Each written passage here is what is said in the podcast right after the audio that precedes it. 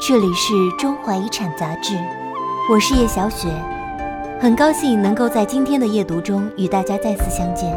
今天我给大家分享的是《一之色：追寻飘扬的色彩》第二篇《神农尝百草，寻找中国绿》。中国传统有大量的以各种植物为染料来源的植物染技术，但现在大多淹没不存。黄荣华。一位印染工程师，长期致力于发掘传统植物染技艺，以神农尝百草的精神，二十年来不断四处寻访，探索中国传统的色彩。黄荣华从小就接触到染色工艺，他外公是开字画铺的，装裱字画要将表料进行调色脱染，儿时的黄荣华也常为外公打下手。但黄荣华完全没想到，植物染未来有一天会成为自己的事业。从部队转业后，黄荣华进入印染厂工作，厂里从台湾聘请了一位染整工程师做染色。在与这位工程师的交流中，黄荣华了解到了台湾的植物染色理念。身边随处可见的植物，大多都含有各种色素，都可以作为染材尝试。就这样，黄荣华接触到了植物染色，为他长期尝百草式的植物染生涯起了一个头。植物染最重要的就是寻找各种染色材料。黄荣华先从典籍资料记载过的传统染色植物入手，从《齐民要术》《本草纲目》，一直到民国的《雪秀谱》，古代各种农政书、工艺书，他几乎都读了个遍。从中整理出染材后，黄荣华又发动一切资源来寻找传统染材进行实验。在黄荣华手里，似乎什么都能染色。喝剩的茶叶可以染褐色，石榴皮能够染黄色，柳条可以染粉色，山竹壳里可以提取到橘红色。至今，黄荣华已经试验成功了三百多种植物染色。其中有百分之六十都是新开发出来的。在黄荣华的染色生涯中，碰到最大的困难之一，或许是中国绿的寻找。叶绿素是最普遍存在于植物的绿色色素，但它很不稳定，稍微加工煮制便被破坏褪色，难以成为染料。所以，古代染绿大多采用复染法。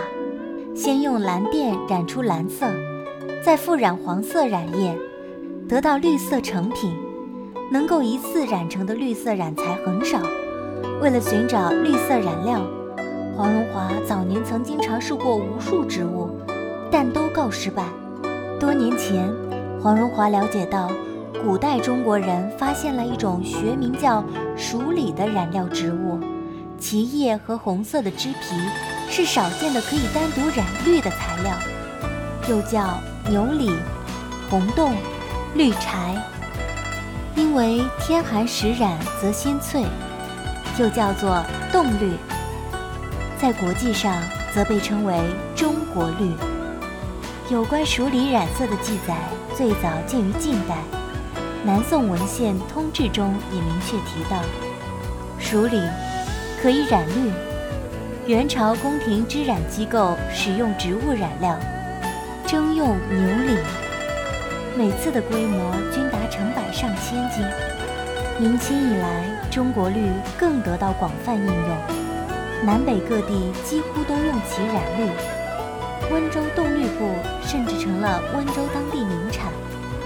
清末浙江《禅桑简明集说》一书，还附有一则详细的种绿柴法。特地说明绿柴之用，所以染绿色也销路甚广，其利不下栽桑。将种植绿柴视为致富方法，可见在当时使用绿柴枝皮染绿比较普遍，需求量也很大。黄荣华自从获得了这一信息，便对中国绿一直魂牵梦绕，想办法托各地朋友。特别是浙南的朋友寻找鼠李金皮、果实和根，在中药市场寻找，但一直没有得到。黄荣华考虑也许是品种差异的问题，因为国内熟梨属约有五十六种。后来陆续找了圆叶熟梨、卵叶熟梨、长叶冻绿好几种，依然试验失败。黄荣华又想，也许是染色方法出了问题。他一面查阅典籍资料，一面多方咨询专家学者。他查到。光绪永嘉县制有当地的染绿法，以绿柴皮煎之染之，趁日未出，将布铺地令平，其下一面着地，为寒气所通，绿色葱背，背面则黯然无色。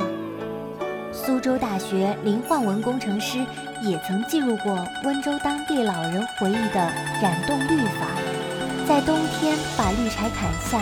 取皮煮出染液，把布料反复浸染，日晒，颜色能逐渐从黄色变成绿色。可试遍了这些方法，黄荣华却始终没有染出葱翠欲滴的深绿色。虽然是遗憾，其实也没什么。你们不知道，我这么多年尝试下来，一大半的试验其实都失败了。但他还没有气馁，反倒更有动力，或继续找寻合适的熟理，或调整染色方法，还在梦想有朝一日终能与中国绿相逢。文章出自《中华遗产》二零一二年第十二期，作者杨梅，稿件整理：西瓜吃在牛背上。您还可以关注我们的新浪微博。中华遗产杂志，了解更多内容。晚安，祝大家有个好梦。